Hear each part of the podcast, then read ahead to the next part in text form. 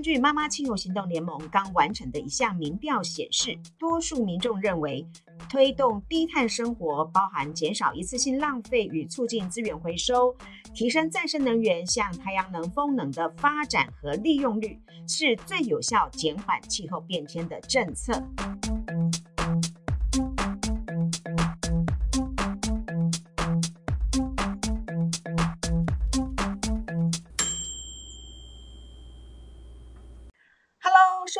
收听地球循环媒，地球稍缓慢的朋友们，大家好，我是杨顺美。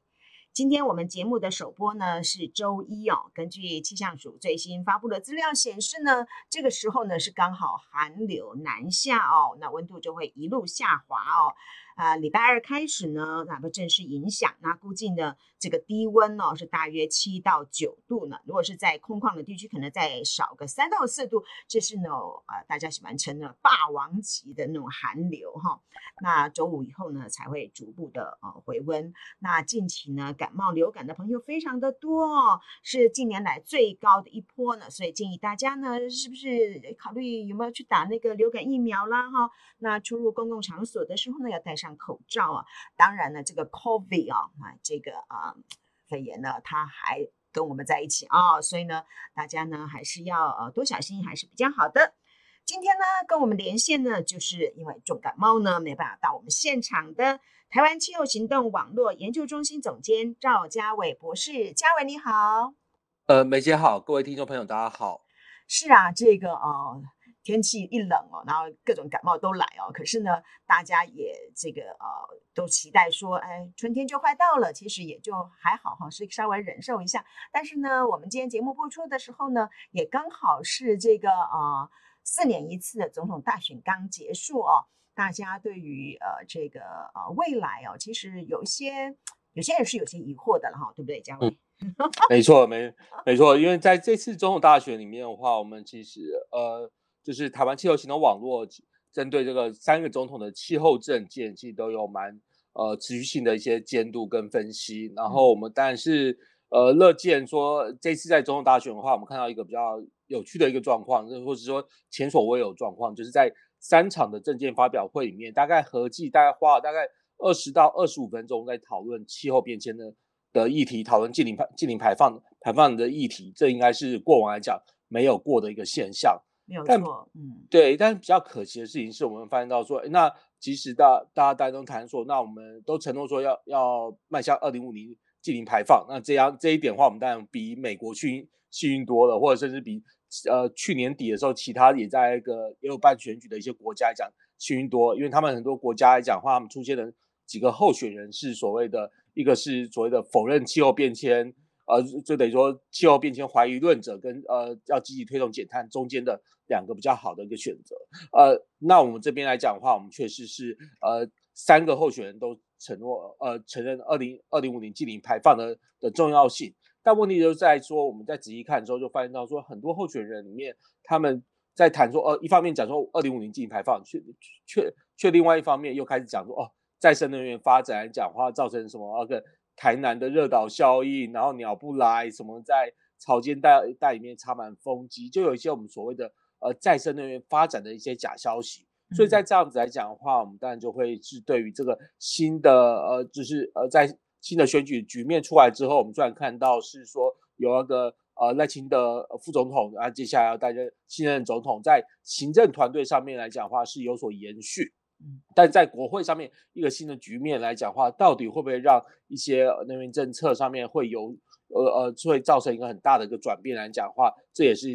呃针对整个呃选后的一个新的政呃新的政策来讲的话，是会产产生蛮多的一些变数。对，没有错。特别您刚刚提到关于再生能源的一些这个错误的讯息哦，呃，我想我们下一次找时间特别来谈哦，这种所谓错误讯息这件事情哦，因为呃，这个其实对于民主社会有影响蛮大的哈、哦。一个政策如果说呃我们呃一般民众很容易被假讯息所瞒骗的话哦，那对于政策的推动其实是很大的障碍哦。那您刚刚提到说呃，将来在国会里头哦，其实确实也是一个很大的。问题哈，三党不过半哦，那这个是不是一个很好的现象？或者是在这种三三党不过半的这种情况下呢，怎么好的国会的呃运作方式哦，呃，其实都很考验大家的智慧跟这个忍耐度哈。我就是觉得是那种忍耐度问题哦。不要，嘉伟，你觉得在这个立院里头啊，将来在呃。呃，气候变迁政策，或者是说在能源政策上面呢，它会有很大的改变吗？会因为这种呃政治呃角力的关系而有不一样的呃发展的情况嘛？对，在这边的话，当然，大家当然第一呃，大家很多再生能源的那个再生能源的业界来讲的话，都会蛮担担心说，那再生能源政策上面会不会有什么很大的翻转？但目前呃，这个趋势看起来的话。因为再生能源方面的呃，包含再生能源发展条例的修法这件事情，都在去年都已经通过了。那在上一届上一届的立委任内都已经通过，然后我们讲说气候变迁变迁因应法来讲的话，也在上一届立委已经通过了。所以今天呃，对于说那个碳费要不要苛征，然后或所谓的再生能源发展条例里面针对有关于呃呃针针对屋顶光电的一些设置义务啊，然后或者是甚至对于一些地热推动来讲的话。大概都不会因此有所倒退，不会因此有所有所倒退。但是在这边的话，当然就会有很多的一些行政规则的那个，呃，应该说行政规则的一些细节来讲，都会有所会有所影响。就像是说，其实去年年底的时候，我们就有看到说，那因为有立委的咨询，所以那个农业部就把那个所谓的呃水郡的光电这这个部分就先暂缓，呃暂缓呃暂缓批准。所以其实去年度下半年的时候。有很多，因为在选举期的时候，有很多的立委的的咨询之之下，那其实有很多呃光电暗场，它就是变成是暂缓暂缓推动的情形。这个状况当然是我们必须要去呃呃必须要去谨谨慎谨慎面对的面对的事情。呃，但的话，目前看到最大的一个议题，最大的议题，甚至是已经有已经有媒体开始在报道的议题，就是说，那有关于核电的议题会不会被拿出来做作为一个操作？因为我们虽然假如说，那呃，核电来讲的话，就是呃，在核核三核三，它用它其实在今年七月份，它一号机组来讲的话，在今年七月份就会就要停机。那在这个过程中的话，那我们可以势必可以看到说，那在七月份要停机的时候，那二月份的新的国会上任，他们一定会拿这个议拿这个议题作为一个呃，就在一党的话，可能会拿这个议题作为一些操作，因为。呃，这是因为不论是呃国民党或者是民众党，他们其实都有把那个提出核三延役的这个讨论，所以在这边来讲的话，呃，势必这边来讲的话，会成为第一第一波会呃掀起呃掀起纠葛的一个议题。但但但在这个过程中，就会出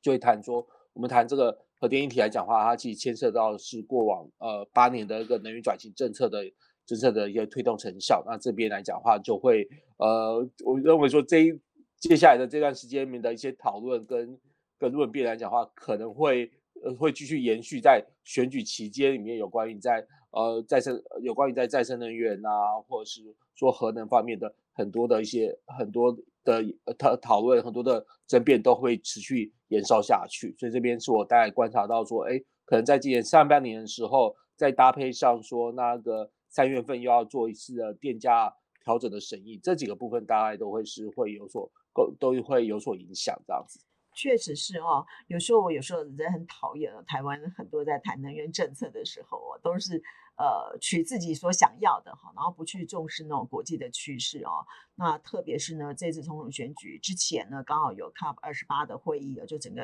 这个活动期间刚好是 COP 二十八的会议，那呢这些候选人呢，哎，就取自己想要的哦，特别去去强调这个哦核能这个部分哦，那他没有去呃注意到呃国际上呃比较大的趋势，很多国家所要主张的其实是在于再生能源的发展三倍的这个发展的这个啊政呃这个。呃不应该说政策的，而是这个大家的共识哈。那另外还关于这个各种的呃节电或各种减碳这些作为，他他们就忽略到这些东西，刻意去强调核能这件事情哦。那核能、呃，这个我我我我真的不愿意再讲那种那种三倍核能，其实是一个荒唐，根本不可能完成的这种一个梦想哦。好吧，梦想哦。那但是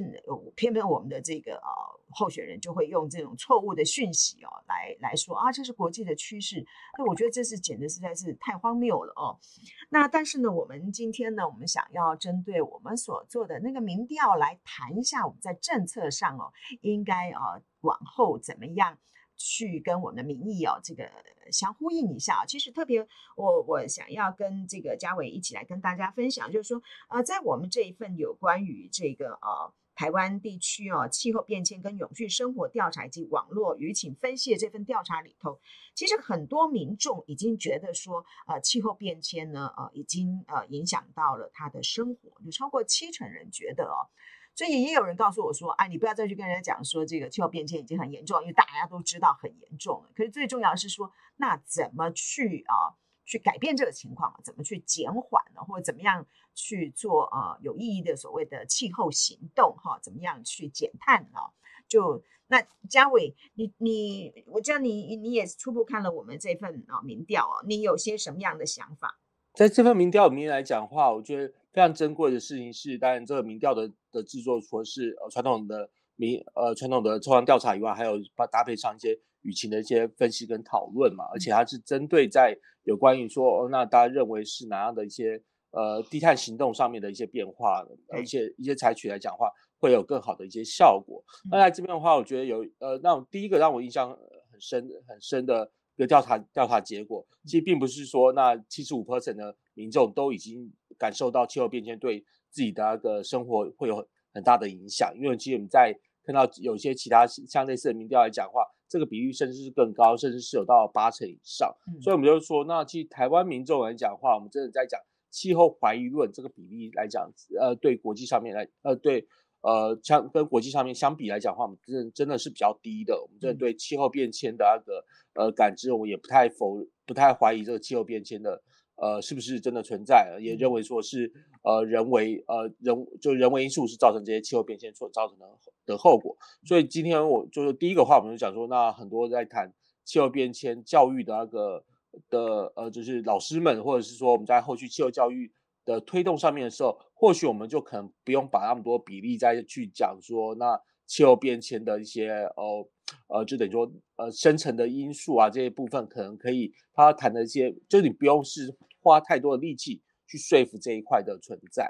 而但第二个第二个让我印象非常深深的一个结果来讲话，呃，反而是反反正就是说，那你到底知不知道净零政策？呃，二零五零净零政策的这个存在？那今年来讲的话，我看到说这个比例来讲已经是逼近五成左右了，已经逼近五成左右。那这个部分当然是一个比较好的一个现象，因为我们过往来讲的话，我们在谈这个减碳目标调查调查的时候。呃，在前年前年我们妈盟这边调查来讲的话，是大概是我用大概是三成左右吧，对对？大概是三成左右。那这次一口气能够增加到到五成，那这个大概是我第一次看到说，哎，那我们在谈这个呃，就是有关于呃气候方面的一些政策目标来讲的话，大家的呃知道的比率来讲，已经有将近有将近一半。那这个部分这个部分来讲的话，而到这个四十八 percent 的这个增增加幅度幅度，然后这样提升幅度来讲的话，其实是一个非常。呃，显著的一个一个增长。然后第三个，我觉得蛮蛮有趣的事情，就是在这次呃妈蒙的民意调查里面的样本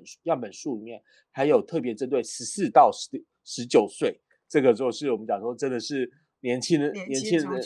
年轻族群的一个样本。然后就是说，那个四年之后，他们都有可能会是那个呃很多可能都会是接下来的那个投票人。但是我们当然就发现到说，哎，这个年轻族群的样本来讲的话，我们目前分析出来。看到的整个状况是说，不论是对于这个近零排放政策的知道知道程度啊，或者是带很多其他行为的一些响应程度的话，我们发现到是一个呃一个两极化的状况，就等于说是十九岁十四到十九岁以下这个层级比较低，然后到六十六十到六十九九岁以上这个层级来讲的话，也出现到比较也也会出现到一个比较低的状况。嗯，举例来讲，像我们讲说净零政策的那一个呃那一个知道程度来讲的话，我们可以看到说，哎那。我们讲说整体来讲是四十八 percent 的人知道嘛，那但是我们可以看看到说，在一个二十到二十九岁到跟四十到四十九岁来讲的话，都已经知道这个净零政策的的比例来讲的话，都已经有将近六十 percent，所以在这边我们就可以看到说一个年龄分布上面的上面的一个落差。那这个年龄分布的落差的话，那当然也会对与我们在推动这个呃净零排放上面的社会沟通的时候，该怎么针对不同的族群做一个量身设计的一个沟通策略，也都有一个蛮好的参考价值。嗯，对，我觉得嘉伟你是比较乐观，我就我我觉得，嗯，我我感觉。可能大家知道有净零政策，可是净零政策的内容倒不见得一定都清楚，对不对？因为那个实在真是太多了。我我感觉那个是，比方说很简单，十二大关键战略，我想就很多人不太清楚什么是十二大关键战略，嗯，对不对？对，没错，就是说，当然的话，我们可以看到说，过往来讲的一些呃一些相关的民调里面都还会在问说，哦，那你对于十二大呃对于整个经营政策里面。规划的一些重要的，我们讲说重要的一些政策里程碑，例如是说再生能源占比要达到二零五零年的时候达到六十到七十，然后或者是二零四零年要禁售燃油车。你们认为就认为说他会他是乐观，他认为说他是认为说这样目标能不能能不能达成？但这个这个来讲的话，他们的那个呃对于这个达成可达成率的呃。可可达成率的一个认知来讲的话，其实都是相对来讲都对于这些具体的目标来讲的话是蛮悲观的。嗯，当然的话，我们今天在这个民调里面没有再去追问，就说啊，那到底二零五零，你觉得二零五零近零能不能能不能达能不能达成？嗯、这个是我常常在上课的时候也会问那个对呃问学生学生的学生的一个问题，就说哎，那你觉得全球二零五零净零能不能达成？台湾的二零五零净零 能不能达成？当然，当然也有时候也也会有些听众。呃，我去演讲的时候，也也有些那个听众都直接问我这问我这个问题，所以在这边来讲的话，我们我们还有很多可以去讨论的事情。对，没错。可是我怕再问那个民调的时候，特别是有我们还是有一些电话民调嘛，再问下去，那个民众很可能就挂电话，因为受不了，问题 问题内容太难了。好，那其实我们就从几个几个面向来看呢，我想请教这个嘉伟的看法哦。因为呢，在这个民众呃，在呃谈到说，觉得个人呢、哦、有效这个因应气候变迁的这些行为里头啊，哪一些面向哦是个人做的话，呃是最能够呃有减碳效果的。那他们四十三点八的人呢，哈，就很大多数的人觉得说，呃，交通面向来减缓气候变迁是最有效的。可是呢，你去问他，他实际呃会做的啊永续行为是什么呢？他却是说啊，我从这个呃饮食浪费这部分去做啦，我从呃旅旅行啊，我从这些东西去做，去去减少。为什么这两个中间有差距？你你你怎么来分？你来怎么来解读这个现象？对，我们在讨论到说，那这个消就是我们的行为改变跟那个。减碳这这个过程中的话，我们会发现到说啊，包含是 IPCC 报告也会提到说，这除了是我们认知以外，还有一个要搭配上你说我们所谓的呃叫做基础建设的一个一个配合的，这基础建设这个配合以及是你最终呃最终使用科技上面的一些配合。所以在特别在运输这边的话，但所谓的基础建设配合就是说哦，那运输部分要减碳，你要么就是要变成是。呃，转换成呃公共运输、骑脚踏车，甚至像梅姐常常常常的步行的步行的方式。嗯、那这个基础建设，如果他没有办法，他没有感受到说这个基础建设呃能够让他更好行走、更好骑脚踏车的时候，他是不太能够去，他是呃认为说他就很难去采取这样行为的一个改变。然后另外一部分在最终技术上面的选择来讲的话，当然就是说，那在一个电动运具这一块的那个呃的转换嘛，那我们可以看到的一个状况就是说。其实我们台湾，如果是从那个机车来讲的话，其实电动机车的那个占比，占新售车辆车辆占比来讲的话，呃，其实在这呃应该说是这三年来，其实都一直徘徊在这个呃十 percent 左左右，它就几乎在二零就等于说二零一九年冲到将近冲到十八 percent 之后，那这这几年来它的比例都一直没有办法呃一直没有办法增加，就即使是在呃去在二零二二年宣布这个净零政政政策之。之后，那在这个状况之下，二零二二年跟二零二三年的时候，也都没有一个抬升的效果。然后，甚至我们看到一些相关民调认为说，呃，有意愿就是要购买一个电动车、电动机车的比例来讲话，反而是有所呃，反而是不断的在探底。所以，在这个状况之下的话，那我们当然就会呃，就会让那个呃，就是让一般民众来讲话，去认为说啊，他如果要转换这个最终的运具的选择的时候，即使是他要选择。呃，电动机车它可能都会有一些、有些、有些阻碍。但另外一方面的话，我们看到其实我们的电动车已经，呃，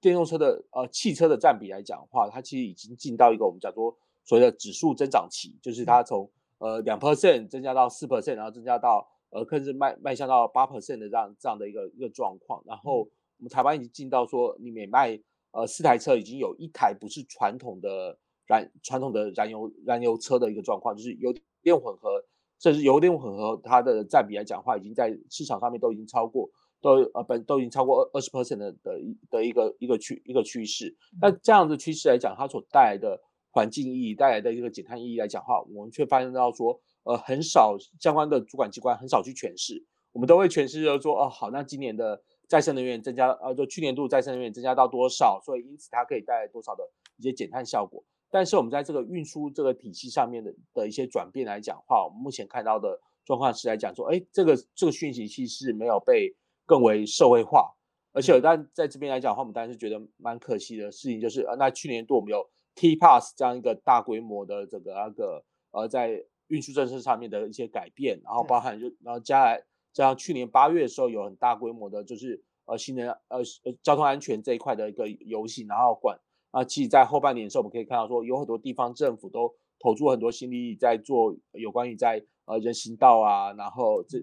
这方面的一些一些改建。那这边来讲，它到底跟对我们去减少那个呃呃，就是呃机动车辆的私私人运具的使用这一块，然后进一步带来出来的减碳效果来讲的话，这个部分是比较少被呃社会化讨论，然后呃，所以进一步说让呃民众更能够理解到说，哎，其实我们不用担心，我们想要转换的这个行为在基础建设上面或在最终技术上面没有办法配合，其实它已经有这些。这些存在在在那在那边了，所以在这边我认为说这一块的话，是我去解释说，那这样的一个呃这样的一个差距，就是所谓的一个认知跟呃愿意采取行动采取的行动类型中间的一个差差距来讲话，我认为说可以从这两个因子来去做个解释。对，没有错，因为我我完全认同这个嘉伟对这个认知跟行为上差异，这个为什么出现这样的情况？所以事实上，这也就是我们呃政府在做这个方面政策的时候，刚好可以从这个地方来着手，对不对？是的，是的，对。所以在这边来讲话呢，当然就是说，呃，我们不论是在一些政策设计上面的，我们叫做一些推力型的一些政策政策设计，巧推型的一些政策设计，然后这个部分当然都会是一个。呃，很重要要去呃，很重很重要要去呃，让那个民众意识能够有有有所改改变的改变的部分啊，去改变他们在认为说再去选择消费行为的时候的一个门槛这样子。对，因为交通的这个呃费用呢，其实。对啊、呃，每天啊、呃、通车的呃民众来说，呃、是是很有感的，或者说每天要上班的人，你选择什么样的交通工具哦？其实很大部分还都会跟自己的荷包哦，会会一起算一算的，不、嗯、不会大家不顾荷包，然后就只顾环保。我就觉得觉得大多数都是这样哈，还是会顾一下荷包。那么我其实也问了这个呃，我办公室有些同事哦，那他们呃为什么你呃不用这个呃 TPASS 啊，就你为不不用这个呃通行券啊，通行这个通行票？那他说其实对他来讲不划算哦。那你对于这个呃 TPASS 这个东西，你自己的看法呢？呃，TPASS 来讲的话，那按照他目前推动出来的成果，因为我觉得是讲到说。讲一个蛮有趣的一个状况，就是去年八月的时候，我看到行政院对近邻十二项关键政策的那个呃进度追踪报告的时候，嗯、他们特别把 TPASS 拿出作为一个亮点政策提出来。嗯嗯、那这是那时候其实我有非常讶异，非常讶异，就是因为其实像在原本在十二项关键战战略的时候，我们就一直批评说，它其实没有对于那个大众，就等于私人运具意意志在大众运输推动上面的话，它只把它藏在所谓的那个。呃，就是所谓近邻绿生活那样的一个一个项目上面，所以其实并不是那么重视，但他们却后来把这个后来新增加这个 TPASS，它甚至是设计的缘由来讲话，并不是那么以那个以呃气候呃以气候议题为考为考量所设计出来的一个政策，然后做来做来做一个亮点。那这边来讲的话，我觉得也是一个蛮有趣的一个状况，因为它这就是看到说，哎，他是要用这个 TPASS 去证成他的一个呃证证成他的的正正当。的正正当性，嗯、那当然在这边的话，我认为说，呃，第一个就是呃，TPASS TPASS 的话，它就是要，应该就是要，它第一个是第一个状况就是，它这个政策要成功，它就必须要持久，就是必须要必须要持久，它不能够像过往的这种交通，呃，交通有的一些，呃，就是一些呃减免措施来讲的话，就像是以前那个高雄那边的话也有所谓的呃，甚至是呃搭呃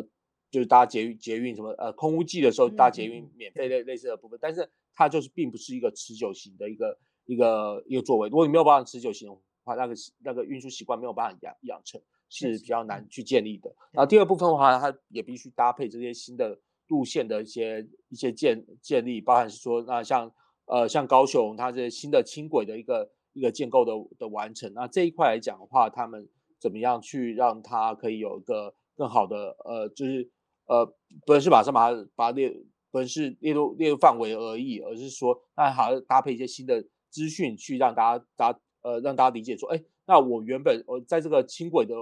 完全完全完成之后，那我可能呃原本那些都是要靠运输，靠那个呃骑机车的那个。骑机骑机车的的通勤族们，现在如果要改成是说用 T-Pass 来去搭乘的话，它可以有多少的一些一些一些效益？我们目前来讲的话，好像还没有看到这方面的一些一些资讯。就是说，那我们有没有一个平台让我们去估算说，那你在嗯自己骑机车，然后你去那个嗯骑骑车，跟你改成是用 T-Pass 之后，他们在整个那个呃在所谓的呃不论是在所谓花费上面啊，甚至在使。嗯时间上面，然后甚至在金钱上面的一些一些呃改呃一些减少的呃可以有的一些一些效益，这个部分来讲的话是比较少看到有呃这样子的这样子的讨论的。那我认为说，在这今年度来讲的话，都应该可以在强化这个这个面向，因为我们可以看到说，T-Pass 它其实都想仿效那个欧洲在去年欧洲在二零二二年呃去谈谈的那个就是呃像欧像那个德国里面提出来的这个九。九欧元的这样的一个九欧元月票这样的一个制度嘛，其实后来这个制度在那个呃在欧洲来讲的话，他们反而是被有有被称为所谓的叫做 climate ticket，它就是就是说它是叫做气候月票啊，其实是它其实这个部分其实是跟这个有关的。那我们可以看到说，呃，那我们虽然把 T-Pass 放在一个二零五零近年政策政策里面去讲说它是一个。一个亮点措施，但是我们在对外宣传 T-Pass 的时候，我们其实很少把它跟那个空污季的，我们很少在像像现在还是处于空污季，但是我们没有在说那空污季空空污警报来的时候，然后我们就在那边讲说，哎，如果你用 T-Pass，其实你可以有怎么样的一些正面贡贡献。我觉得这一块来讲的话，是我们比较还比较少去运用运用呃跟推动这个 T-Pass 它可以有的一些效果的。的部分没有这一块是可以再加强的。嗯，嗯，完全同意嘉伟的看法。我觉得就是说你在呃鼓励民众使用 T-Pass 的时候，当然一个大家经济效益的考量之外，你还要让他们有一点这个荣誉感啊，就是说我今天搭乘 T-Pass，其实我在减碳方面我做了些什么样的贡献哦。我想这种东西加上来，这个价值感就不太一样啊，大家更乐于使用。那德国那个九欧元的那个这个月票，我觉得那确实是呃在当时啊，大家觉得说，本来大家觉得很荒谬，但后来就觉得，对呀，你在这这个气候行为你。你要民众去改变的时候，你确实要有足够的诱因才能够做到嘛，哈。那对于现在在 T-Pass 的这个几个呃实施的县市里头啊，当然大家都会考虑到说啊，那对我来讲划不划算呢？那很多人除了划不划算之外，其实还有一个就是我到底方不方便呢？因为大家还是很习惯说点到点了，我从这里骑到那里就很快嘛，哈。那像这样的情况下，我想可能就在于这个呃转换从油车变成电动车这个过程当中可。可能还是需要有足够的这种诱因、哦，让大家觉得说啊，我怎么样会划算呢、哦？那这个可能在我们将来政策上哦，可能还是要再思考一下的哦。那这个呃，您刚刚提到说，当然这个交通里头不单单只有运具啦，整个要完善，包括 T-Pass 要让大家更愿意去做，还包括整个路线的这个更新完善，让大家觉得说哦，这个我从哪里接哪里，什么接什么啊，都很方便。其实我我自己这。这最近半年里头到高雄去的感觉啊，我觉得我觉得那个呃高铁接这个呃火车，然后接轻轨，哎，很有趣的。其实呃，它比想象的呃省，我觉得省事，因为有时候啊，你像我我我就很不喜欢在高雄搭捷运，在那个呃美丽岛站转车，我觉得转的那都我觉得走的那种。那种地久天长的感觉哦，那种不晓得要走到什么时候换来换去。但是我觉得，如果我用那种火车加轻轨，就很容易抵达那种西子湾。我我我觉得，嘉伟你在高雄搭交通运输的经验是怎么样？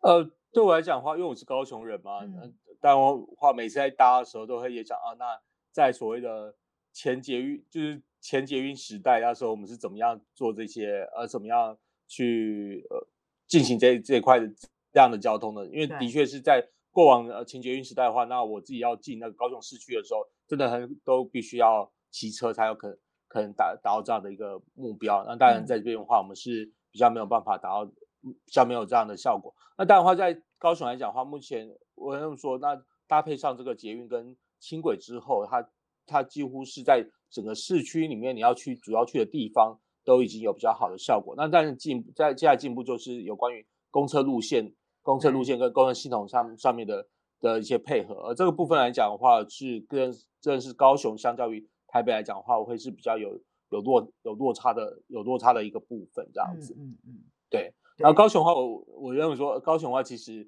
因为我们路比较大，路比较大条嘛，然后所以其实那个你就算要骑脚踏车来讲的话，当然都会是一个蛮都会是有更好的一个条件去做推动。那当然会大家会讲说，那如果夏天的时候太热，没有办法去呃骑，那那又是另外一个，那又是会是另外一个议题了，这样子。对对。可是我在交通运具里头，我还有一个很想要去帮助他的是那个、嗯、就是火车。我觉得在在全台的火车啊，从那个地下化之后，其实多了很多的小站。嗯，那这种小站呢，我感觉它其实可以当做捷运来用。就在一个、嗯、对不对？在一个城市里头，它有好几个小的火车站呐、啊，哦，那那如果我们能够把它当做捷运来用，因为当然这个前提是你的区间车要那个要够多了哈。那像现在平均一个小时啊，如果只有三班区间车的话，那当然不敷使用。如果可以到四到五的话，我觉得那个它的效益上啊，就会就会增加很多。我觉得这个那个铁路局应该要思考一下啊，怎么样让这个这个呃区间车啊是有产生那种捷运的效益哦。因为现在其实区间车的车厢都做得很漂亮哎。嗯，对对，所以而且要提醒梅姐，现在不是铁路局，现在是铁铁路公司了。哦，然后呃对对，今今年度开始那个公司化，所以在这边的话。那当然就会说，那那当然就会是一个运量运量成本上面的一些营运考量。但在这边我们就会看考，我们就必须要思考说，那如果在这边它其实是有呃，对于我们改善交通运输这边有一些效益效益的话，那这个部分我们可能就会是我们接下来都要思考说，那会不会是我们的呃，如果接下来有碳费的收入的话，那它能不能再去增加抑制到一直到呃能够抑注到这这些面这些面向，虽然铁路。我们是强调说，那铁路局的公司化，但是它不代表说它没有公共服务的性质跟公共服务的能力，而且它甚至是在这边来讲的话，我们所谓的让它的效率呃效率提升，不是让它自生自灭，而是是应该让它有一些呃公共服务的的一些角色能够更为更为更为凸显。那这一块来讲的话，我们都可以去从这个在呃在面对到从呃呃就气候变迁阴影的这个。气候变迁的角度角度之下，我们去谈这个事情，谈说那这个铁就是铁路服务上面的公司化之后，它还是需要哪些的一些一些支持？那它能够扮演的角色来讲话，呃，不会呃，就是他们当然现在都在看了一些比较高端、比较也就是比较高级的一些那个呃铁路服务嘛，就像是说什么在。花东那边的一些游游游轮式列车的个的兴建，但另外一方面的话，它常规型常规型的这些所谓的呃捷运呃等于说有点捷运捷运化的一些功效来讲的话，是不是能够也可以同步呃同步列合成它后续的经营方向？我觉得这也是蛮重要的事情。对，其实我从小都比较喜欢搭火车，我觉得搭火车 是一种蛮。嗯，就是蛮稳的那种感觉，像我小时候很容易晕车，可是搭火车不会晕车，所以我觉得火车其实是应该好好使用，特别是火车经过的时候，几乎都是一个县市很精华的地段，它不像高铁都在偏远的地方。火车经过基本基本上都是还蛮、嗯、蛮市区的啊。好，那我们最后一个问题想跟嘉伟一起来讨论，就是民众认为哦，政府的政策里头哦，最有效来减缓气候变迁的一个是呢，推动低碳生活，就包括减少一次性浪费跟促进资源回收，另外是提升再生能源的发展跟利用率。那提升再生能源的发展跟利用率，我我这个可以理解了。另外，但是呢，这个推动低碳生活这个政策，也就是说呢，诶，民众。的行为改变里头，其实很大一个部分必须要有政策来推动它，民众比较容易做。呃，嘉伟你怎么看这个事？这边来讲的话，我们可以看到的个状况是说，那我们对于那个生活这一生活这一块的推动的时候，我们怎么样去把它呃去把它连接到说，它真正能够去减少的那个的排放量的话，其实是要去我们要借由这些消费去促进那个生产形态的改变。我认为说是一个蛮重要的一个关键跟连接。然后这也是目前我们在谈呃这些议题的时候比较少去。少去处理处理到的部分，但是蛮有趣的说，那其实我们过往的一些比较小规模的经验，就像是说，我们知道说我们要减少呃不要用免洗筷，那我们的当然都是意识意识到不是说免不只是免洗筷产生垃圾而已，然后也会提到说啊，那免洗筷生产过程中，那是不是那个就木头啊这一块的一些浪费这些行行为，然后这些砍伐的行为，但是我们真的在去谈说那些。就是我们减少一些塑胶或减少其他的一次性生产的时候，我们却不会想到那个就是工业生产体系里面怎么去生产这这些那个呃就是塑塑胶的的部分，就是等于说我们每次在减少这个一次性塑胶的使用的时候，我们大概想到的都是海龟的鼻子，然后海龟会不会被被纠纠缠，海龟或者是那个海豚的胃里面会不会有很多的塑料塑胶袋，但是我们都不会想到说，那我们在呃，高雄跟在那个高雄跟在云林那边，在呃就是石化业附近的这些民众来讲话，他们跟那个我们我们消费的这些一次性塑胶的的产品有什么样的一些关联性？我觉得这边是我们在谈这个议题议题的时候，都可以在着重的一些面向，这样。对，确实，刚刚特别是嘉伟提到这个塑胶这件事情啊，那在二零二三年的全球的塑胶的这个。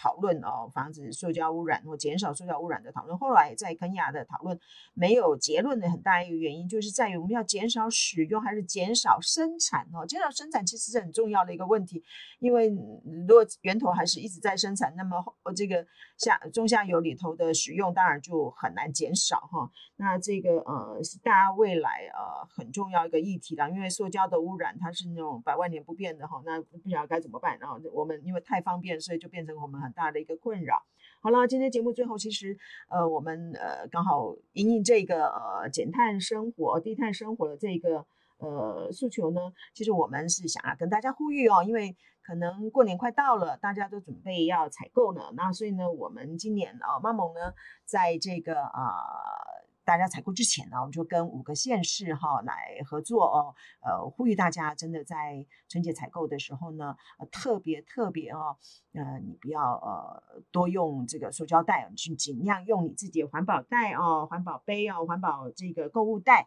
然后你在呃可以不要用到其他塑胶品的时候呢，你都尽量用你的这些你的袋子来。